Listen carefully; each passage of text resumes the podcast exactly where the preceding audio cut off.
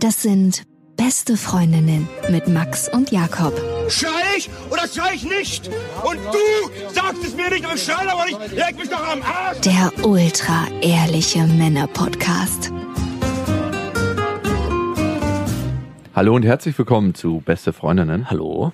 Euer Abführmittel für die Ohren. Mm. Ich habe neulich so eine interessante Frage gelesen. Wenn du bereits alles hättest, was würdest du dann wollen? Ich fühle mich manchmal so, als hätte ich schon alles. Ja? Hm. Außer mein Kork. also wirklich, ich habe letztens gedacht, was, was, was brauche ich eigentlich noch? Also es ist ja nicht so, dass ich in Reichtum schwelge, äh, dass ich, ist ja nicht so, dass ich reich ohne Ende bin und aber ansonsten, ich meine, ich habe eine total tolle Familie. Ich habe, es ist total langweilig, genau. Also du bringst Sag du gerade, du wolltest aufzählen hier. Du bringst es auf den Punkt. Vielleicht wieder ein bisschen mehr Excitement, so Sachen, Abenteuer. die einfach passieren, wo man sie Du nicht dir beeinflussen einen kann. großen Geländewagen, fährst ihn in der Stadt Nee, nee, und du hast dann die Möglichkeit. Nein, ich du verstehst es nicht. Nicht konstruiert. Sachen, die passieren. Ich habe letztens Lass dich vom Leben überraschen, da wird was kommen. von irgendjemandem Drama mitbekommen, dass da, äh, weiß ich nicht, irgendeiner mit einer geschlafen hat und dann der Freund und, und ich dachte so, okay, so wow. ein Excitement wünsche Nein, ich dir. wünsche ich mir nicht, aber ich dachte so, Mhm. Alter, wie, wie aufregend das früher war, weil man, Schreib die, das gerade auf meine Liste. weil man das früher nicht beeinflussen konnte, was auf einen zukommt. Also all die Sachen, die so mich damals nicht gewünscht Auch habe. der Herzschmerz, ne? Der, Ja, wo genau. man dachte, so die erste Schulfreundin so, Ja. oh, es wird jetzt nicht mehr anders gehen und es Genau. ist genau das und für immer und Herzschmerz. Wenn ich mir was wünschen könnte, wäre es Herzschmerz. Aber ohne, ohne die Konsequenzen. das läuft nicht. Hm. Ohne Abstriche läuft Herzschmerz nicht. Und Das- vielleicht gucke ich deswegen, ich habe so einen neuen YouTube-Kanal entdeckt, da geht's um so Kriminalfälle. Und da war ein Fall, der ist zwölf Jahre alt, ich kannte den nicht, Casey irgendwas, von einer Mutter, die ihr Kind, das war vermisst, nach 31 Tagen hat die Mutter von ihr erst bei der Polizei angerufen und gesagt, das Kind ist vermisst. Und dann hat sie selber, die Mutter des Kindes, irgendwie drei Jahre alt, gesagt, ja, mein Kind ist vermisst und wurde dann bei der Polizei äh, verhört. Und die hat irgendwie ein krasses psychisches Ding gehabt. Es war eigentlich alles klar, dass dieses Kind von ihr umgebracht wurde mit ihrem Lebensgefährten. Also welche Mutter sagt erst nach 31 Tagen der Polizei Bescheid? Keine Mutter. Nein, die ist durchgedreht und konnte es nicht aushalten, dass das Kind weg ist und wollte es nicht realisieren und darum hat die erst nach 31 Tagen Bescheid gesagt. So war das nicht. Schade. Auf jeden Fall hat dieser verdammte Anwalt von ihr es geschafft, komplett Freispruch in allen Belangen zu bekommen. Äh, Sein Anfangsplädoyer war, er hat es so gedreht, ja, Casey lügt so viel, weil sie von ihrem Vater missbraucht wurde und schon von Anfang an lügen gelernt hat und deswegen auch hier nicht die Wahrheit sagen kann. Das zahlt ein bisschen aufs Thema heute ein, zumindest ein Aspekt, wenn man zu viel weiß. Bevor wir zu dem genauen Transfer kommen, erstmal die Frage, wie gut ist es, wenn man in einer Beziehung sehr viel über den anderen weiß? Glaubst du, es gibt so Punkte, die man für sich behalten sollte, die die eigene Bastion bleiben sollten? Oder sollte man einfach alles radikal auf den Tisch packen und sagen, yo, deine geile Kollegin, habe ich Bock zu bimsen? Hm, Ich glaube, zweiteres. Früher hätte ich gedacht, jeder sollte so seine eigene Bastion behalten. Und das bin ich auch immer noch der Meinung, bei bestimmten Interessensgebieten. Also ich bin kein Freund davon, dass in der Partnerschaft alle beide das Gleiche machen und überall die gleichen Das Interessen ist was haben. anderes. Das ja, ja, ich weiß, das ist das eine. Und deswegen sage ich, da sollte es Unterschiede geben. Aber bei Das sind Interessensgebiete, das interessiert sie entsprechend nicht. Kann ich auch gut verstehen. Das ist so ein bisschen so, als ob du einen Garten hast ohne Zaun, aber kein Hund pisst rein, weil kein Hund Bock auf deine Bäume hat. Ja, aber trotzdem entstehen aus meiner Sicht oft auch aus Interessensgebieten unterschiedliche Bastionen, die dann vielleicht der eine oder der andere für sich behalten will. Es kann ja zum Beispiel sein, dass jemand sagt, hey, ich habe total Bock auf Swingern und behält diese Bastion aber für sich. Das war, Mhm. worauf ich hinaus wollte. Und deswegen dachte ich lange Zeit, es wäre besser, wenn man bestimmte Dinge einfach für sich behält und wenn man die nicht ausleben kann, entweder heimlich macht oder es komplett lässt. Wo ziehst du da die Grenze? Wäre Swingern so ein Ding, was du jetzt so heimlich machen würdest, so als verheirateter Mann? Müsste man ja wahrscheinlich.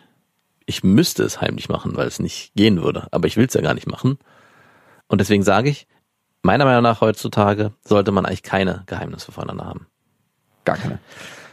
Naja, also wenn du so Sachen ansprichst, hey, wie sowas, ich habe total Bock, die zu bimsen, die da gerade über die Straße läuft. Ja, das sagt man vielleicht nicht seiner Freundin, während man handelt an mit ihr über diese Straße läuft. Aber ihr zu signalisieren, es gibt auch noch andere attraktive Frauen und nur weil ich die geil finde und vielleicht im Kopf habe, hey, heißt es nicht unbedingt, dass man es macht. Aber den Gedanken zu teilen und auch da eine Offenheit zu leben und somit diese Form der Geheimnisse nicht voneinander zu verstecken und beide leben dann in der Illusion, das gibt's überhaupt nicht, weil das ist oft eine Sache, die ich bei Pärchen erlebe, dass sie denken, ja, wir lieben nur uns beide und es gibt keine anderen attraktiven Menschen auf dieser Welt. Das funktioniert nicht. Vor allem wächst man ja eigentlich dichter zusammen, Genau. wenn man auch diese Fantasie teilt, ne? Genau. Okay. Ja, verstehe ich.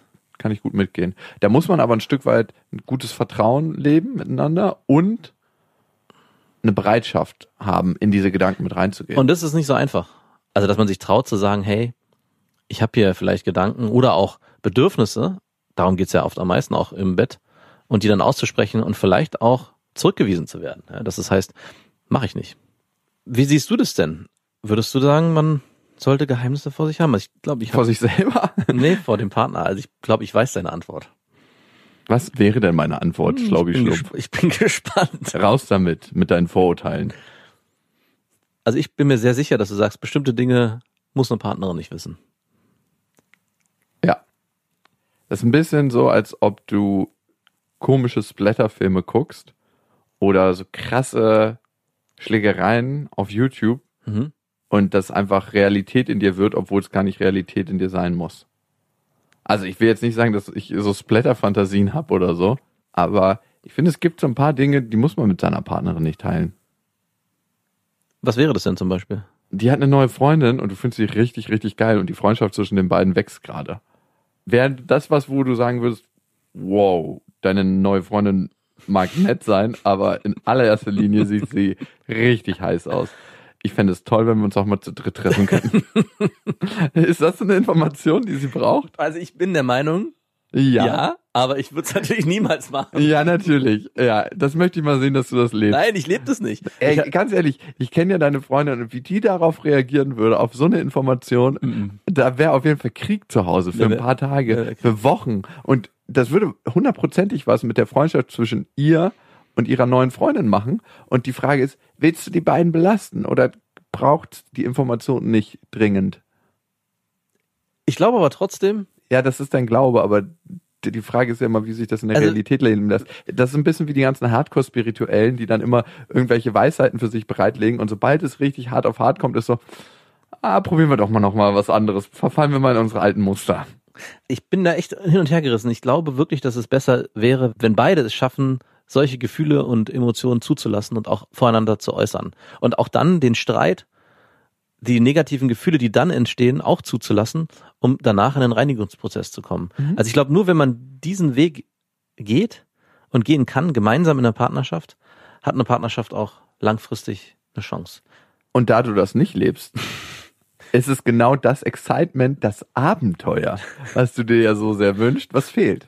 Also, ich bin Du gern dabei. verdrehst mir die Worte im Mund. Überhaupt nicht. Doch, doch, doch. Nee, nee, nee. Doch, doch, doch. Ich erlebe dich als jemand, der immer Bock auf Frieden hat und deswegen genau sowas nicht sagen würde.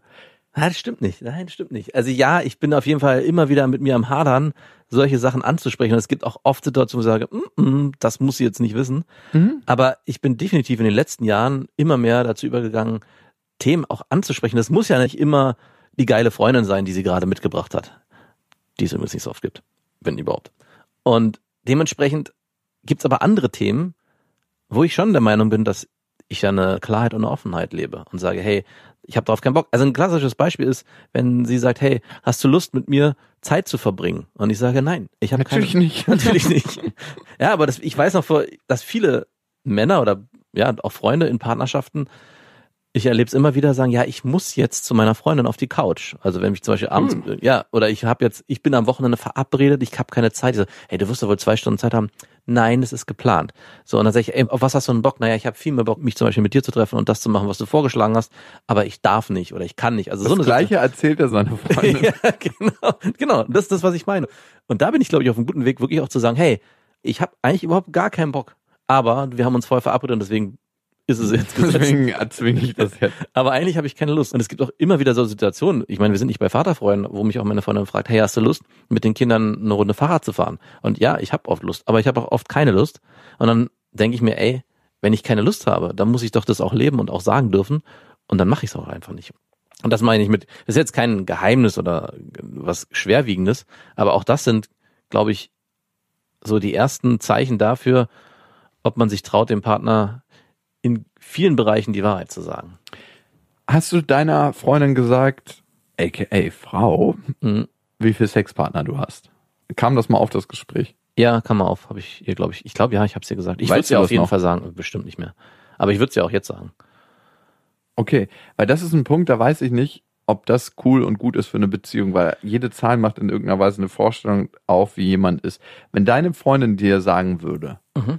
Du, ich habe dich angelogen, ich hatte nicht acht Sexpartner oder wie viel sie auch immer hatte, ich würde mal irgendwas zwischen fünf und zehn tippen bei Mhm. ihr.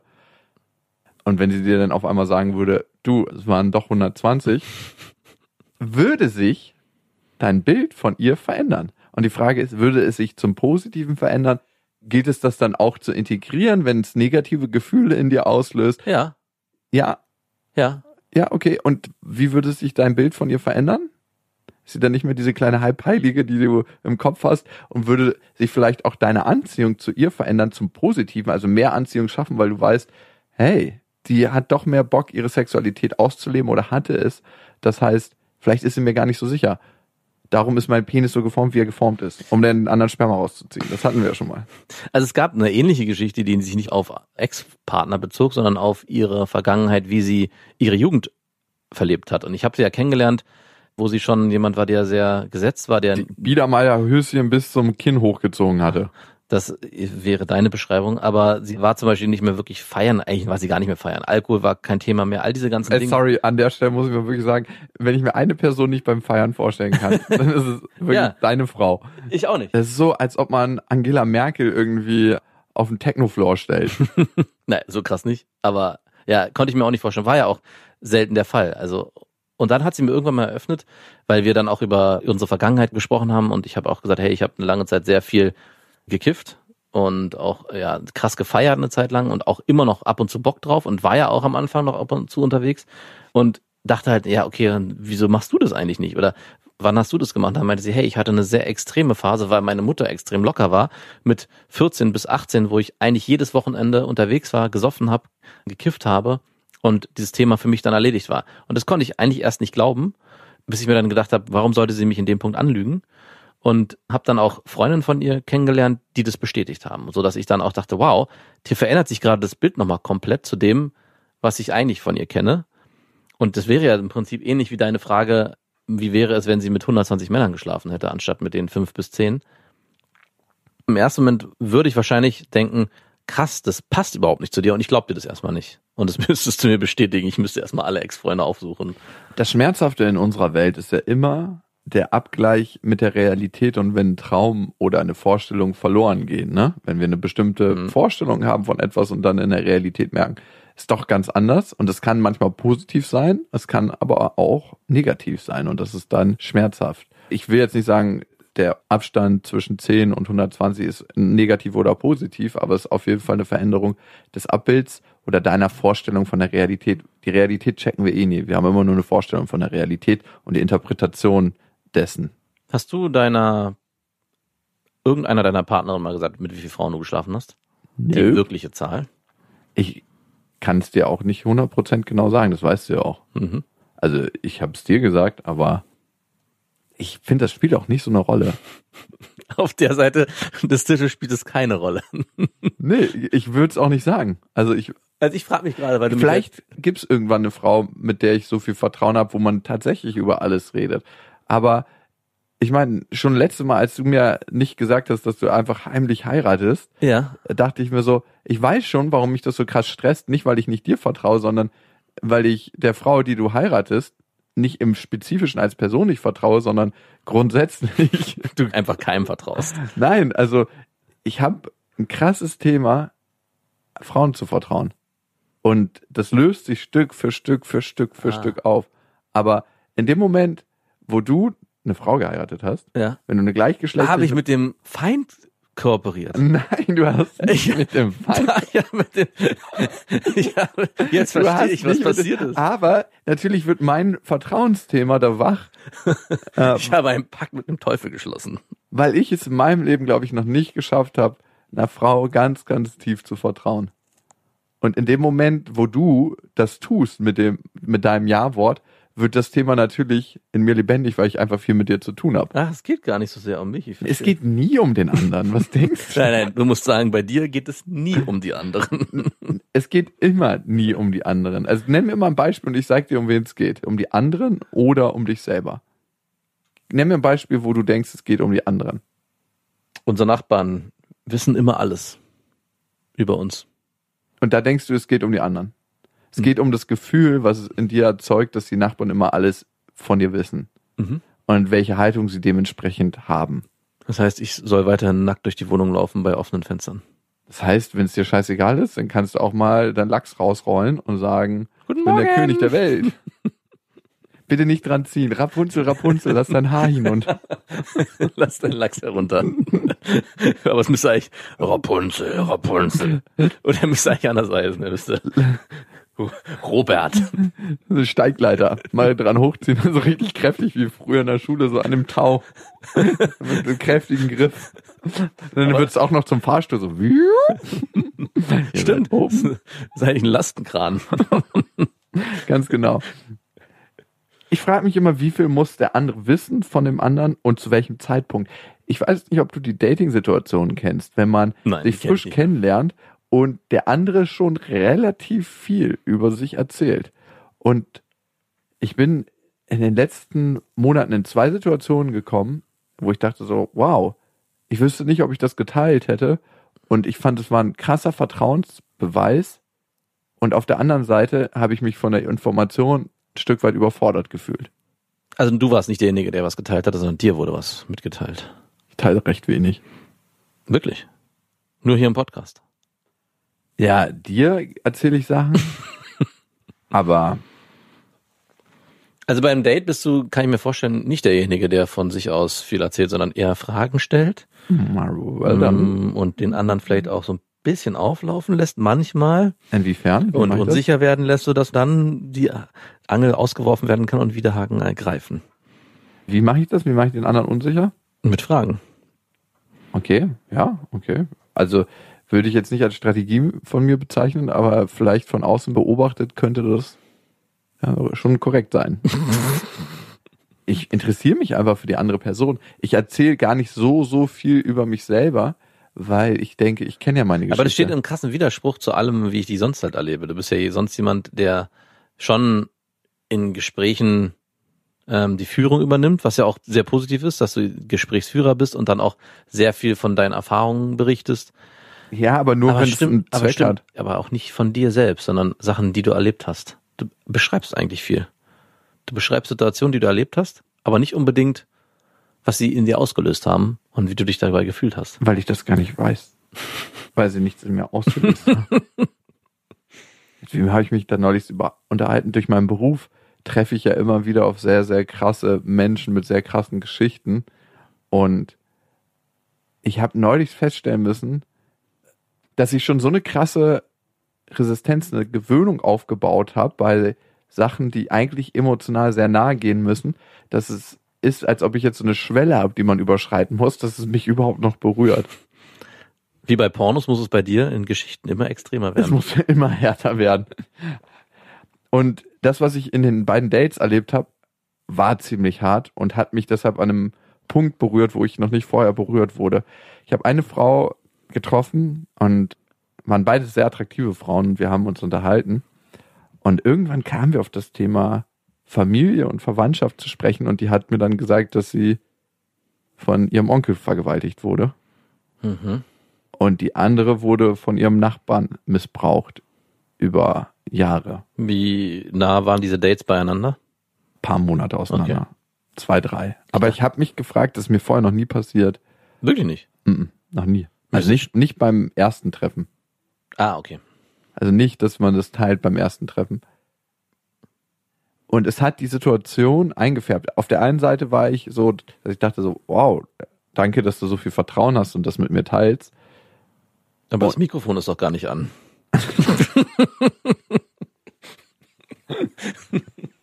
kann ich das mit meinem Handy aufzeichnen. Ich würde das gern verwenden. Nein, und auf der anderen Seite dachte ich, es macht was mit dem, was wir bisher voneinander wissen.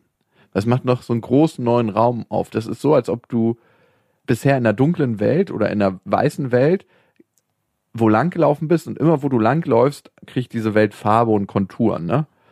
Und das ist so, als ob du einen neuen Raum oder eine neue Welt betrittst, die es dann neben der Welt, die du bisher begangen bist, auch noch betrittst und die sich dann auf einmal mit einem Fingerschnips aufmacht. Ja.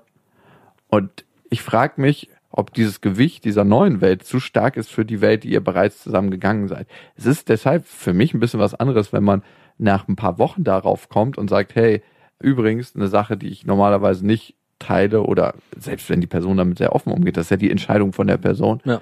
Ähm, da gibt's was. Es hat dann eine andere Tragweite. Ich finde es aber eigentlich total schön, dass sie es gleich beim ersten Date erzählt haben, beide. Hast du das Gefühl, das war eine Sache, die sie sonst auch öfters machen? Oder hast du das Gefühl, das war jetzt zwischen euch so ein Moment, dass es dazu geführt hat, dass sie zum ersten Mal oder außerhalb der Norm, an Anführungszeichen, das bei dem ersten Date erzählt? Komischerweise haben wir beide gesagt, es ist eigentlich hässlich, dass ich von zwei gleichzeitig spreche, weil es sowas Intimes ist, dass sie das vorher noch nie geteilt haben Ah, und krass. nicht Unbekannten gegenüber und dass es komisch ist, dass das Thema aufkam. Und ich habe nicht danach gefragt. Ich habe wirklich nicht direkt danach gefragt. Du sag mal, hast du eine Missbrauchshistorie? Naja, aber du bist schon jemand, der, glaube ich, bei Dates oder auch bei Personen oft wissen will, wie die Beziehung zu den Eltern ist, wie die Familienaufstellung ist. Und in dem Zusammenhang kommt man, glaube ich, sehr schnell auf so eine Themen zu sprechen. Also, dass man selber sich in die emotionale Welt der eigenen Familie begeben muss und dann auch in dem Zusammenhang, ja, die Erfahrungen wieder erlebt und weiß, dass das diese dunkle Geschichte zu einem gehört. Also, ich wollte mich eigentlich sagen, dass ich es sogar positiv finde, wenn die Person den Mut hat, es schon beim ersten Date zu erzählen und wenn der Raum dafür auch da ist. Weil, wie du gerade schon gesagt hast, das Bild, was du aufgemacht hast, man läuft zusammen eine Straße lang und malt überall Farbe hin und man würde jetzt theoretisch zusammenkommen, dann geht eine Person immer davon aus, hey, das ist die Realität, in der wir leben. Und die andere Person weiß aber, das ist zwar die Realität, in der wir leben, aber ich habe noch eine Geschichte, die ich mittrage, die ich irgendwann mit dir teilen möchte und wahrscheinlich auch muss, wenn ich mit dir wirklich ernsthaft zusammen sein möchte. Das kann bis dahin ein trennender Faktor sein, ne? Genau. Und von daher finde ich es eigentlich schön, wenn man den Mut hat und wenn es auch passt, gleich am Anfang damit aufzuräumen, weil man von dort aus ganz anders neu losstarten kann. Weil man dann weiß, okay, wir laufen jetzt hier auf dieser Straße gemeinsam los, aber ich weiß, es gibt noch eine Parallelstraße, die düster ist, die dazugehört und trotzdem können wir unsere eigene Realität schaffen. Also mich wundert, dass es dir erst zweimal so extrem passiert ist, aber obwohl es schon sehr heftige Geschichten sind, so eine extreme Geschichte habe ich auch erst einmal erlebt. Und ich muss auch sagen, das hat mich sofort irritiert und mich sehr zurückgeworfen. Also ich war so, wow, Moment mal, kann ich mit dieser Frau jetzt eigentlich ganz normal weitermachen wie bisher? Das ist nämlich die Frage, ne? Das stellt das Ganze, wo du jetzt gerade stehst und dieses unbeschwerte Dating und sich erstmal kennenlernen, ein Stück weit in Frage, weil die Unbeschwertheit einfach mal ein bisschen raus ist. Es kommen Themen auf und bei mir kamen tatsächlich sofort Themen auf wie, kann man überhaupt ein normales Sexualleben haben Hm. miteinander und inwieweit ist das behaftet? Muss ich beim Sex dann daran denken? Ja. So crazy es klingt, Ja, aber. Ähm, kommt mir das dann da hoch? Muss sie daran denken. muss sie daran denken und kann das zu einer Retraumatisierung führen? Ich meine, es, man hat ja unterschiedlich Sex, mal sehr behutsam und sanften Sex und dann hat man recht heftigen Sex und was macht das mit ihr dann? Hm. Oder will sie vielleicht nur eine Sorte von Sex? Ja. Das ist eine Sache. Die andere Sache ist, wie beeinflusst sie das im Leben? Es ist schön, dass sie das teilt. Das heißt auch, dass sie damit einen offeneren Umgang hat. Und ich glaube, ein offener Umgang für einen selbst ist auch viel, viel besser, als so das totzuschweigen und zu sagen, das ist nie passiert und auszuklammern. Was passiert dann, darauf will ich gleich nochmal eingehen. Und auf der anderen Seite macht es aber auch was mit dem Leben und mit der Art und Weise, wie du das Leben wahrnimmst. Ich glaube tatsächlich, wenn wir anfangen, bestimmte traumatische Erlebnisse, so ist ja unser System gestrickt, ne, auszuklammern aus unserem Leben und zu sagen, ja, da reden wir jetzt nicht mehr drüber, das ist nicht passiert. Spaltest du einen negativen Part von deiner Erlebniswelt ab? Hm. Es hat ja die Wirkung, dass du in der Realität, in der du lebst, das nicht fühlen musst, ne? Hm. diesen negativen Part, den du erlebt hast, Ja. der zu der Zeit zu heftig war und vielleicht auch heute noch zu heftig war. Das passiert ja bei einer Abspaltung von traumatischen Erlebnissen.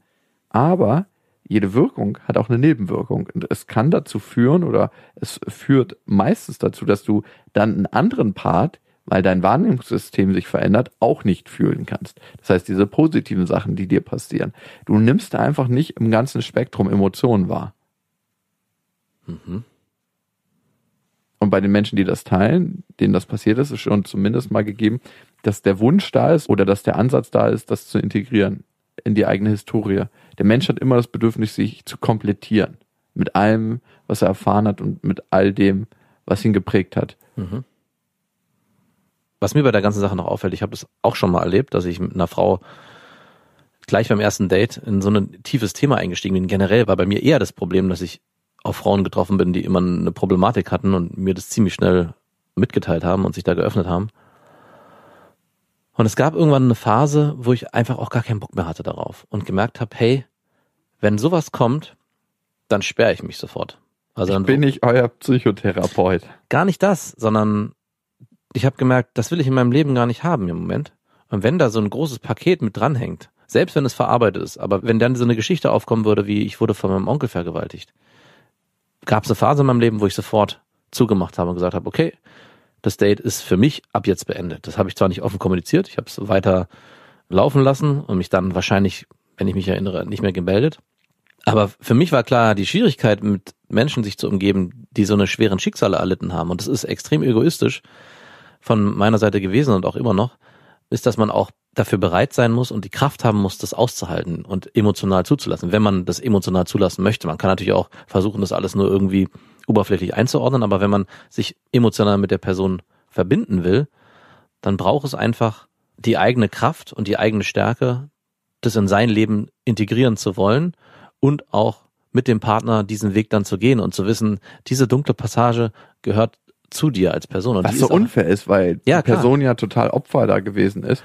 Die Frage ist, hat man dann noch die Wahl als Mensch, der auf diese Person trifft, zu wählen und darf man sich diese Wahl aus moralischen Gründen herausnehmen? Äh, man muss sogar wählen. Verantwortung übernehmen für sich also selber. noch viel mehr als bei jemandem, der so ein Schicksal nicht erlebt hat. Also ich finde gerade eine Person, die so einen krassen Einschnitt in ihrem Leben hatte, der muss man mit einer sehr gefestigten Persönlichkeit gegenübertreten. Und wenn man selber nicht die Kraft hat und in sich geerdet ist und vielleicht auch Tendenzen hat, eher ja, unsicher zu sein und nicht genügend Halt zu bieten und selber mit sich vielleicht auch gerade noch in Themen drin ist. Kann einen man- das ins Schleudern bringen. ja, und dann hat man das Problem, dass man jemanden an der Seite hat, dem man nicht auf Augenhöhe begegnen kann.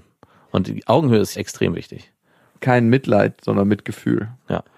Ich habe auch relativ offen der einen Frau gesagt, dass ich das Gefühl habe, dass ich dadurch, dass sie mir das erzählt hat, ein Stück weit eine Verantwortung trage, die ich zum jetzigen Zeitpunkt gar nicht tragen will. Und wie hat sie darauf reagiert? Ich meine, mag ja sein, dass du das Gefühl hast, brauchst du aber nicht. Hm. Also die eine Frau war total durchtherapiert und die andere war noch gar nicht therapiert. Die hat sich, glaube ich, damit auseinandergesetzt und meinte, sie kommt mit allen Themen alleine zurecht. Das finde ich immer eine ziemlich gefährliche Aussage. Klar können wir alles selber verarbeiten, aber ich glaube, gerade im Austausch mit anderen sozialen Wesen funktionieren wir oder erkennen wir Dinge in uns, die nur dann zum Tragen kommen. Ich merke selber bei mir, die meisten Themen kommen bei mir hoch, wenn ich in Beziehung bin. Also, Mhm. wenn ich alleine bin, denke ich, funktioniere perfekt und alles läuft. Aber in Beziehung kommen immer die Themen hoch, die du hast. Ne? Ja. Ob du in Beziehung mit deinen Mitarbeitern, Mitmenschen bist, Freunden, Familie oder mit deiner Partnerin, Partner. Ja. Da zeigt sich, wie weit du wirklich auf deinem Weg bist. Ja. Und wenn jemand sagt, ich mache alles mit mir selber aus, wirft das erstmal ein Fragezeichen in mir auf. So, Mhm. oder? Okay, ja, ist auch eine Strategie, an die ich nicht glaube. Wenn jemand das für sich selber noch nicht sehen kann, frage ich mich, wer die Verantwortung hat. Ne, es heißt ja nicht, dass ich recht habe, aber für mich ist es so, dass ich denke so, ja, in ein paar Jahren wirst du sehen, ey, ähm, die meisten Sachen klären sich einfach nicht alleine. Mhm. Oder viele Sachen klären sich nicht alleine. Habe ich dann die Verantwortung oder wenn jemand das für sich selber sagt, ey, du, alles gut bei mir, kann ich einfach weitermachen wie bisher. Also gerade beim Dating, wenn es jetzt nicht auf die lebenslange Beziehung rausläuft, ne? Ja. Es ist dann so, dass ich sagen muss, die lasse ich mal passieren. Hast du das gemacht? Ich bin dabei. Also, Ah. weil ich nicht irgendwie in dieses Verantwortungskonstrukt mit reinkommen möchte. Das ist ja schon fast eine Form der Diskriminierung. hm, ist. die Frage ist, ist es Diskriminierung oder ist es so, dass ich denke so, wow, will ich das bei ihr aufmachen? Welche Verantwortung trage ich? Ist es Mitgefühl oder ist es Diskriminierung? Du hattest ziemlich am Anfang dieser Folge die Frage gestellt, ob das Thema mit einem selbst oder mit dem Gegenüber zu tun hat. Also sucht man das Thema bei dem anderen oder bei sich selbst? Das wäre ein ziemlich gutes Beispiel, weil es irgendwie auch unfair klingt. Ne? Auf der einen Seite könnte es auch einfach sein, dass die Person Interesse an dir hat und dir das eröffnet hat, um einfach auch zu sagen, hey, ich bin bereit. Und du jetzt sagst, mm, ja, schon. Aber eigentlich habe ich so ein starkes Thema mit mir selbst und das wäre ja das, was du vorhin auch gesagt hast, es liegt dann eigentlich meistens an einem selbst, dass ich das nicht möchte. Und gar nichts hat mit dir gar nichts zu tun, sondern eigentlich nur mit mir. Ich habe dann so unfaire Vorstellungen manchmal mit drin, dass es so eine Art Prädisposition, so eine Art Kämmerchen bei den Personen gibt. Und wenn du bestimmte Sachen erlebst zusammen, dass es das retraumatisiert oder triggert und dann rauskommt. Hm.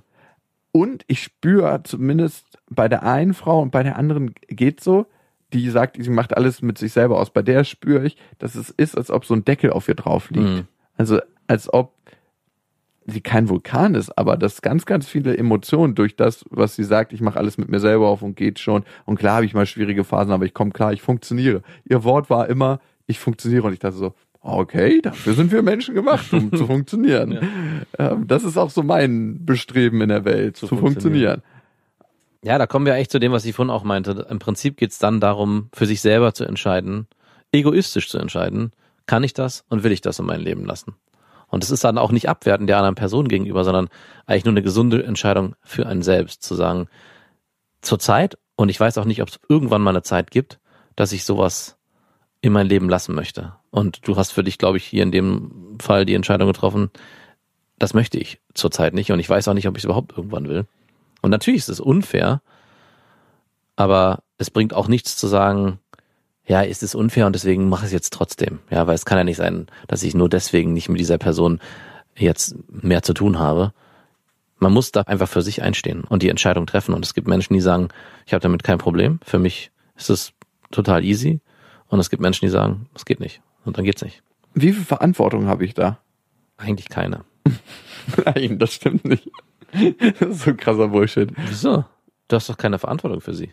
Wissen und Bewusstsein schafft Verantwortung. Es ist ein bisschen so, ey, früher bin ich super gerne in den Urlaub geflogen. Ich habe Mhm. immer gedacht, ich habe in Europa alles gesehen, ich muss irgendwo hinfliegen. Und heute fliege ich nicht mehr so gerne, weil ich weiß, dass es eine Auswirkung auf unsere Umwelt hat. Ich fliege trotzdem noch, aber mit einem anderen Bewusstsein. Aber du Weniger. Hast, trotz der Vergleich hinkt, du hast keine Verantwortung für die Person. Klar hat man eine Verantwortung. Das ist ja das, was ich meine. Das ist genau der Punkt. Also es ist eben nicht so, dass du jemanden, den du triffst, der dir so eine Leidensgeschichte erzählt, dass du dann in dem Moment in die Position rücken musst, okay, das ist hier ein spezieller Fall, ich muss hier besonders aufpassen und Verantwortung übernehmen für mein Handeln. Sonst- das musst du eh. Ja gut, wahrscheinlich, ja, du hast recht. Insofern hast du recht. Ich habe manchmal das Gefühl vielleicht, dass ich nicht so viel Verantwortung übernehmen muss. Und da ist vielleicht der Haken Ja. an der Sache. Ein Kumpel von mir, ich, ich weiß nicht, wie das bei dir ankommt, aber der wollte unbedingt mal mit einer Frau im Rollstuhl schlafen. Das war auf seiner Liste. Ich weiß nicht warum. Das war auf seiner Liste. Neben der einbeinigen und der ohne Hände. Nein, manche haben mal mit einer Frau mit blonden Haaren zu schlafen auf der Liste, mal mit dunklen Haaren. Der hatte das auf seiner Liste. Ich weiß nicht warum und ich habe das jetzt erstmal nicht in Frage gestellt, sondern habe gesagt, okay, wenn pff, meinetwegen, also mach das gerne. Und dann kam es auch zu der Situation, dass er eine kennengelernt hat, eine Frau, die im Rollstuhl gesessen hat, die war total attraktiv und richtig gut drauf, also eine Person, die man einfach gerne kennengelernt hätte, ne? Mhm. Und in dem Moment habe ich mich auch gefragt, wenn er mit der einen One-Night-Stand hat, hat er eine andere Verantwortung oder Nein. wäre das dann diskriminierend, wenn man meint, man hätte eine andere Verantwortung der gegenüber? Nein, hat man nicht. Also genauso wie gegenüber einer Person, die nicht im Rollstuhl sitzt, ist man für sein eigenes Handeln verantwortlich. Ob man die dann hintergeht oder nicht und einfach nur mit der schläft, weil sie blond ist oder im Rollstuhl ist, ist am Ende das Gleiche. Aber man hat keine Verantwortung für andere Personen, sondern nur für sein eigenes Handeln. Okay, ja, die Differenzierung hat mir gefehlt. Man hat keine Verantwortung für andere Menschen, sondern nur für sein eigenes Handeln. Bin ich der Meinung. Außer Elternhaft für ihre Kinder. Aber das ist das beste Vaterfreund. okay, ich habe nochmal zu dem Thema, wenn man zu viel weiß, eine Frage. Das ist ein bisschen anderes Thema, aber die passt auch gut unter diesen Themenhut. Und jetzt meine Frage zum Thema wenn man zu viel weiß. Ich hatte neulich die Situation, dass ich mit einem Kumpel unterhalten habe und wir haben so rumgeflaxt und er wusste, ich bin jetzt bald auf so einem Wochenende und hat er mir gesagt, Da gibt's eine großbrüstige. woher wusstest du das? Die er sehr geil findet und es gab schon so ein Flirting-Game zwischen den beiden und die hatten sich verabredet. Wie, da gab's jetzt wirklich eine großbrüstige. Ja. Du bist einfach ein Hellseher. Dass sie großbrüstig war, hat sich erst später herausgestellt, Okay. als ich sie dann im Bikini gesehen habe und sich so ein paar Situationen ergeben haben, wo mir das dann sehr ins Auge gesprungen ist. Zum Beispiel am Badesee. Auf jeden Fall. Hat er mir dann erzählt, dass sie schon so ein bisschen sexuelle Spannung zwischeneinander hatten und dass sie sich zur nächsten Woche verabredet hatten. Und da habe ich so rumgeflaxt, ja cool, dann kann ich ja die schon mal am Wochenende für dich testen, wie das so ist. Und dann ja, Sage ich dir Bescheid. Ich erteile Genau. meine Erfahrungen. und sie wird dir dann nächste Woche Bescheid sagen. Ja, ähm, du übrigens, äh, wir müssen unser Treffen noch mal eine Woche verschieben, weil ich ähm, habe jetzt mich diese Woche schon mit Jakob verabredet. Haben wir so rumgeflaxt, aber bei jedem Spaß sind ja auch so zwei Prozent Ernst dabei. Mhm. Und für mich war es so ein bisschen, als ob er schon gesagt hätte, hey Jakob, die Frau auf der Fahrt, die du da triffst, die einfach sich auch in dem Kreis aufhält, die schon mal reserviert. Ich habe mit der noch nichts gehabt. Hat er das so gesagt? Nein, aber das so. ist für mich so als Unterton dabei. Mhm. Kann man Menschen reservieren? Nein. Ich wusste zu viel schon über die beiden und das, was die schon hatten. Wie viel Also hatten die denn? Gar nichts. Eine Verabredung und Hatten die eine Verabredung schon? Ja, Oh. aber noch nicht gemacht. Die hatten die für die nächste Woche Mhm. festgelegt. Genau, und daher fängt ein kritischer Punkt Eine an. sehr, sehr graue Zone. Total. Das ist, das ist richtig Twilight Zone. Ja, also dürfte man jetzt noch was mit der anfangen oder ist es schon so, nope, die ist weggestrichen? Ich hab's auf jeden Fall bereut, mit ihm überhaupt darüber geredet Ja, zu haben. na, du hättest sofort in dem Moment, wo er sagt, ja, ich habe mit der über eine Fa- nochmal. eine ba. Wie haben die sich kennengelernt? Per Zufall getroffen im Flur. Verdammt. Das Schicksal hat sie zusammengebracht. Nein, wenn es jetzt jemand wäre, den er schon länger kennen würde Nein. und einfach sie sich verabredet haben, auch wenn sie vorher noch keine Verabredung hätten, hätte man sagen können, ja, die kennen sich ja schon, das ist ein freundschaftliches Treffen. Nein, er hat mir sofort gesagt, dass er findet, die ist in der Blüte ihrer Weiblichkeit und er würde sie gerne mal vom Baum Na, das ist was anderes. Das meinte ich gar nicht. Ich meinte, wenn sie sich vorher schon gekannt haben, dann wäre es für mich was anderes, wenn sie sich verabreden, alles unter dem Deckmantel, die kennen sich schon, die sind irgendwo befreundet, bekannt und die treffen sich einfach nur so. Wenn die sich aber zufällig vorher getroffen haben und sozusagen ein Date ausgemacht haben, geht's eher in Richtung schwarz in der Grauzone und dann wäre es fast tabu, weil dann hat er die Hand drauf. Hat er die Hand drauf? Kann man die Hand auf einem anderen Menschen haben? Stell dir mal vor, ne? Es hätte sich, nimm mal nur an, was entwickelt zwischen uns, weil wir uns einfach total sympathisch finden und einfach wir was miteinander angefangen hätten. Weil du zuerst da warst. Nein. Wärest du dann ja gewesen. Ja, physisch. Ja, genau. Und damit meine ich Wissenschaft, Verantwortung. Ja, du nimmst Ah, Ja. jeder hat nur die Ver Nein, für dein, sein eigenes Handeln. Du kannst dich entscheiden, wie du dich verhalten möchtest, aber für wen der beiden Personen willst du dann Verantwortung übernehmen? Was ist, wenn ich mich korrekt verhalten hätte und so Was wäre denn korrekt? Sehr zurückhaltend und Ist ich hatte so? sogar Hemmung mit ihr zu sprechen. Wirklich. Yes. Du bist ein Ehrenmann. Ehrenmann. Nein, für mich ist das wirklich eingefärbt. Also ich habe mir folgendes Szenario da gedacht. Ey, die war schon ganz heiß, Ja. ne? kann man nicht anders sagen. Hatte wirklich einen Vorbau bis nach Buxtehude, Mhm. also wirklich und war einfach eine attraktive Frau, Mhm. die ihre Sexualität auch sehr freizügig gelebt hat. Mhm. Das hat man einfach gemerkt, das merkst du einfach bei manchen Menschen, auch wie sie sich ausdrücken und wie sie reden und vor allem, weil ich ihre Vorgeschichte kenne. naja. Und ich habe mich gehemmt gefühlt, sogar mit ihr zu reden, weil ich nicht wollte, dass irgendwie eine komische Stimmung aufkommt. Eine sexuelle Stimmung. Eine sexuelle Stimmung. Weil ich mich natürlich gefragt habe, hey, am Ende ist es ein One-Night-Stand oder ist es eine kurze Affäre mit dieser Frau? Ich habe jetzt nicht in Betracht gezogen, dass das die Frau für mein Leben wird. Und willst du das irgendwie reinbringen in die Freundschaft, die du mit deinem Kumpel hast? Wie gut ist denn die Freundschaft zu deinem Kumpel? Ist das eine gute Freundschaft? Richtig gut. Manchmal frage ich mich so ein bisschen, ob so ein Nutznießer-Ding auch ist. Aber es ist schon eine ja, wir kennen uns schon weit über fünf Jahre. Ah, okay. Also es ist jetzt nicht sowas, wir haben aber auf einer Party kennengelernt und Ich meine, was natürlich extrem unfair wäre, ist, sagen wir mal, du hättest sie angesprochen und es wäre was entstanden. Und ihr wärt jetzt vielleicht sogar zusammen oder ihr hättet einen One-Night-Stand. One-Night-Stand. One-Night-Stand. Oh Gott, dieses Wort aus seinem Mund. Man, merkt, dass, du- One-Night-Stand. man merkt einfach, dass du das noch nicht oft aussprechen musstest, weil es in deinem Leben nicht vorkam. Genau. One-Night-Stand. So, jetzt ist es dazu nicht gekommen. Ja, zu dem, Leider. zu dem was? Zu dem One-Night-Stand. Jetzt ist die Frage, dein Kumpel trifft sich jetzt mit ihr. Es funkt überhaupt nicht. Es passiert gar nichts. Und du sitzt danach da und denkst dir, was für eine Verschwendung. Ja.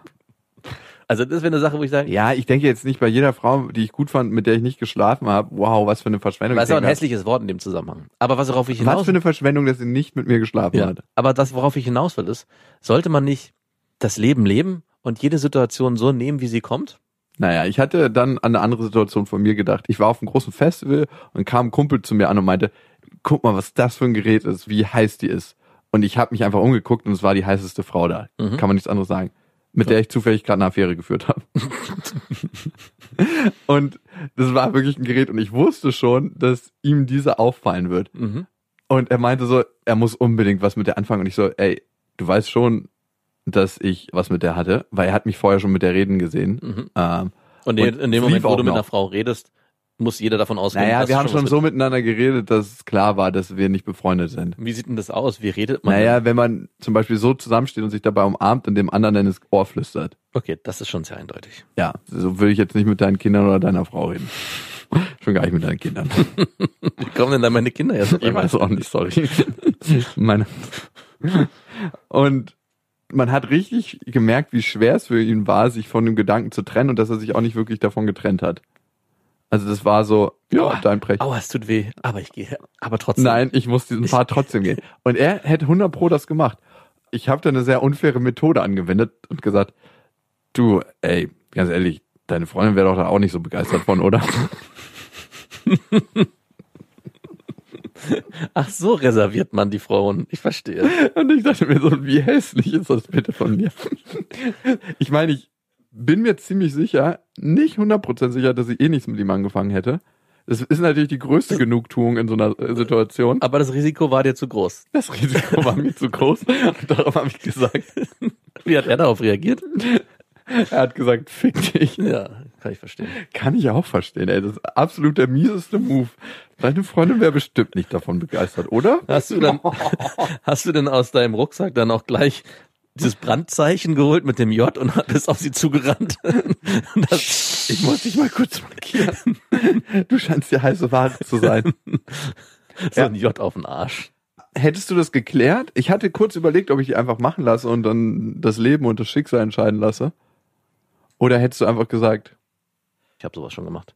Aber in so einer Situation war ich eigentlich immer so, dass ich sage, okay, ich bin der Meinung, gerade was du gesagt hast, ich habe zwar so blöd gefragt, aber es gibt ganz feine Nuancen, die man lesen und erkennen kann. die erkennt er nicht. Weißt du, woran das liegt? Nein. Weil er ja schon seit Jahren seine Freundin, der Mensch, der ihm eigentlich am nächsten sein soll, betrügt. Wahrscheinlich erkennt er die schon, aber er nimmt auf die keine Rücksicht oder Me äh, first. America first. Genau.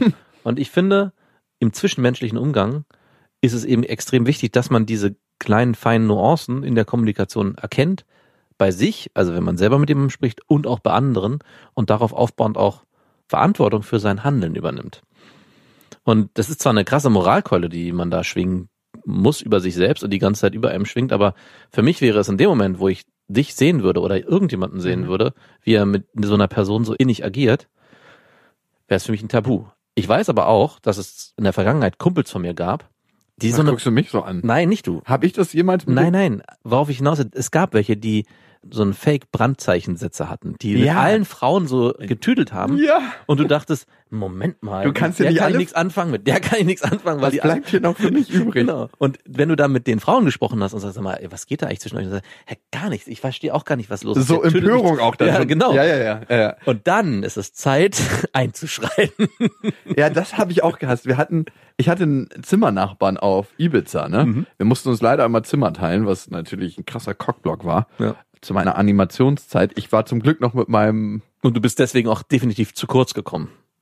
überhaupt nicht. Also ich habe aber auch nicht das so bunt getrieben, wie glaube ich manche sich das ausmalen, sondern für mich ist das immer noch ein intimer Moment, den ich nicht einfach so wahllos mache. Mehr als einmal am Tag finde ich schon zu viel.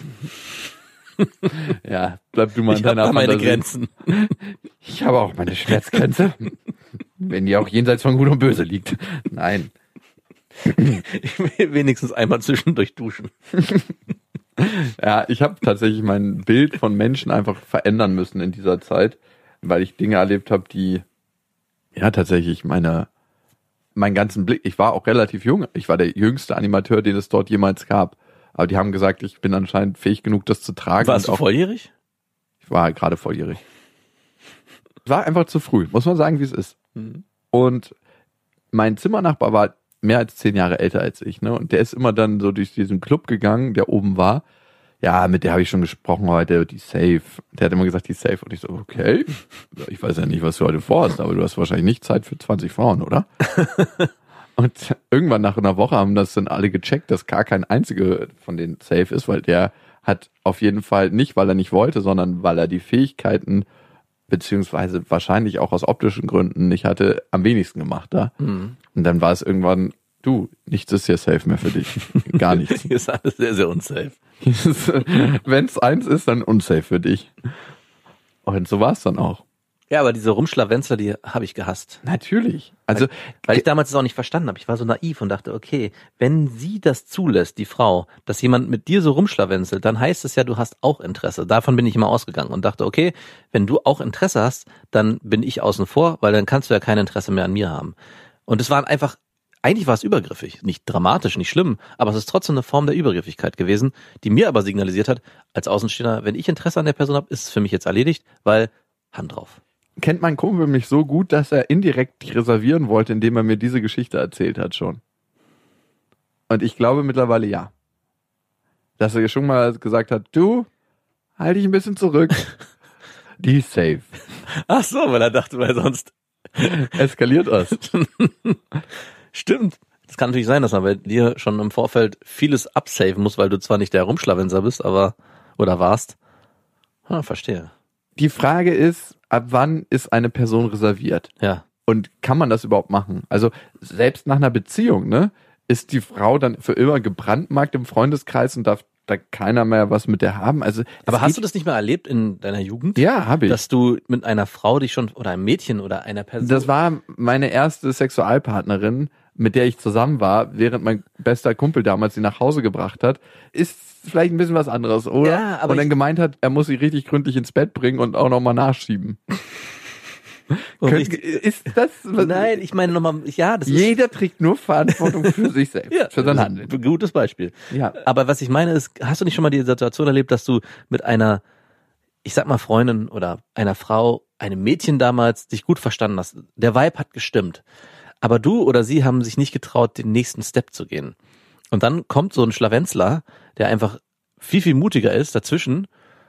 Und auf einmal am nächsten Tag siehst du, dass sie zusammen sind. Und du denkst dir so, hä, sag mal, wir waren doch gerade schon so auf so einem guten gemeinsamen Weg. Warum ist denn das jetzt passiert? Und ich habe mich lange nicht getraut, diese Person, wenn es gab es ein paar Mal dann zur Rede zu stellen. Und wenn ich das dann Hey, wir waren doch eigentlich zusammen. und dann habe ich genau, ich habe diese Frage dann mal gestellt, meinte, hey, warum? Es hat doch alles so gut harmoniert und warum hat denn das? Was ist denn da passiert? Ja, ich weiß auch nicht. Auf einmal war der da und dann bin ich mit dem zusammengekommen, obwohl ich ja eigentlich mit dir was haben wollte. Und dann dachte ich so, wie oft auch im Leben und das ist, was ich vorhin meinte, Situationen sich ergeben oder eben nicht ergeben, weil man sie nicht nutzt. Und das wäre meine Frage bei deiner dickbrüstigen. Ist es vielleicht nicht sogar wichtig, dass du den Schritt gehst, um zu gucken, würde hier was gehen? Weil am Ende entscheidet doch das Schicksal eh. Also wenn es zwischen euch Ah harmoniert, ja, okay. ja, wenn es zwischen euch harmoniert hätte, dann wäre da was entstanden. Und wenn nicht, eben nicht. Und dann wäre es mit dem anderen Typen gewesen. Aber in dem Moment, wo du dich so zurückhältst, weil du sagst, hey, die ist reserviert, und dann harmoniert es zwischen den beiden gar nicht, ist dir auf jeden Fall was entgangen. Natürlich ist mir was entgangen. Davon abgesehen, dass ich es ja nicht probiert habe und ich kann auch nicht sagen, ob sie darauf eingegangen wäre. Also, ja, aber du hast es ja nicht probiert, weil das widerspricht sich ein bisschen. Jeder ist für sein eigenes Verhalten verantwortlich, aber nicht für andere. Und dann kommt noch dazu, das Schicksal und das Leben entscheidet selbst. ja, das passt absolut zusammen. In deiner Welt. Nee, absolut. Jeder ist für sein eigenes Handeln verantwortlich. Und das Schicksal fügt alle zusammen. Und das Schicksal pimpst, mit wem es will. Genau. Okay. In dem Fall mit dir. Nicht. In diesem Fall blieben alle ungebimst. Und ich sage dir auch, dein Kumpel wird mit dir auch nicht bumsen. Da gebe ich Brief und Siegel drauf. Um was wollen wir wetten? Ich wette ja so gerne. Äh, Ich weiß ja nicht, was es ist. Deswegen müsste ich dann genaueres wissen. Die passen so von der Physiognomie nicht so richtig Ah, zusammen, ah, weil, dann, ich wette nicht. aber er ist ein verdammt hübscher Typ. Ja, ich finde, er hat auch richtig Schlag bei Frauen. Ich weiß, was es ist, ich wette nicht. Ähm, und er ist einfach auch ein Punani-Flüsterer. Ja, eben, deswegen, ich wette nicht. Safe hättest du die Wette auch verloren. Ja, du, du hättest übrigens auch verloren. Wie? Challenge accepted. Wenn, wenn es anders gelaufen wäre, nach dem Motto, okay, das Rennen ist offen. Wer sie kriegt, kriegt sie. Hättest du verloren. Hm, wenn du das so siehst. Vielleicht als Abschluss. Ich kann nicht sagen, dass so ein Kommentar von meinem Kumpel die Frau für mich unattraktiver gemacht hat. Natürlich nicht. Es hält leider immer die Lupe auf eine Frau. Darum weiß ich auch immer gar nicht, ob ich diese Aufmerksamkeit drauflenken würde. Weil es ist nicht nur, als ob man die Frau bimst, sondern auch den guten Kumpel. Ja, du bist auf jeden Fall sehr, sehr leicht manipulierbar in der Hinsicht. Du auch. Natürlich. Ich kenne dich Jeder doch. Mann ist leicht. Wenn ich dir sage, hey, die, die wir da treffen werden, das ist eine richtige Granate, die hat irgendwas. Die wird dir nicht gleich auf den ersten Blick gefallen, aber die hat eine krasse sexuelle Ausstrahlung. Das ist, weiß ich. Doch, ich weiß, ich kenne ne, dich. Nee, ja. Nee, okay. Bei anders. uns ist es zum Glück ja so. Ganz oft hatten wir schon, dass du jemanden attraktiv und geil findest und ich sage so, und umgekehrt. ja, und ich sage nein. Es gibt immer wieder mal krasse Überschneidungen, ja, natürlich, aber es gibt ganz oft auch so, wo ich sage, überhaupt nicht, wo du sagst, was, wow, krass, ich finde die super attraktiv und genauso umgekehrt, ja, genau. Es stimmt nicht. Wir hatten einmal eine Überschneidung. Weißt du, wer es war? Mm, ja. Die Frau vom Festival. Mhm. Kennst du so Frauen, an die du immer gerne zurückdenkst? Also bestimmte Momente, das ist so wie ein Flashback, der dir in deine Gedanken kommt. Manchmal ist so eine Sexstellung, die einfach Mhm. wo du in dem Moment nur im Hier und Jetzt verweilt bist. Dieser Zen-Moment. Mhm. Kenne ich. Den habe ich auch bei deiner Freundin.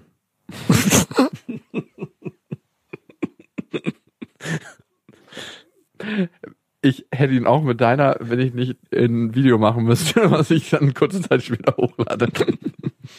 Ich muss einfach an die ganze Technik noch mitdenken, die nebenbei läuft. Regie, Kamera, Klappe. Und bitte, und jetzt wieder so stehen wie beim ersten Mal.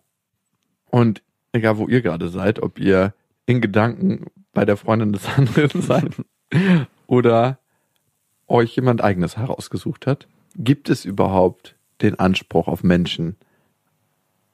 Darf man überhaupt andere Menschen reservieren? Darf man überhaupt andere Menschen reservieren? Die Frage stellt sich. Bis dahin. Wir wünschen euch was. Das waren Beste Freundinnen mit Max und Jakob. Jetzt auf iTunes, Spotify, Soundcloud, dieser YouTube und in deinen schmutzigen Gedanken.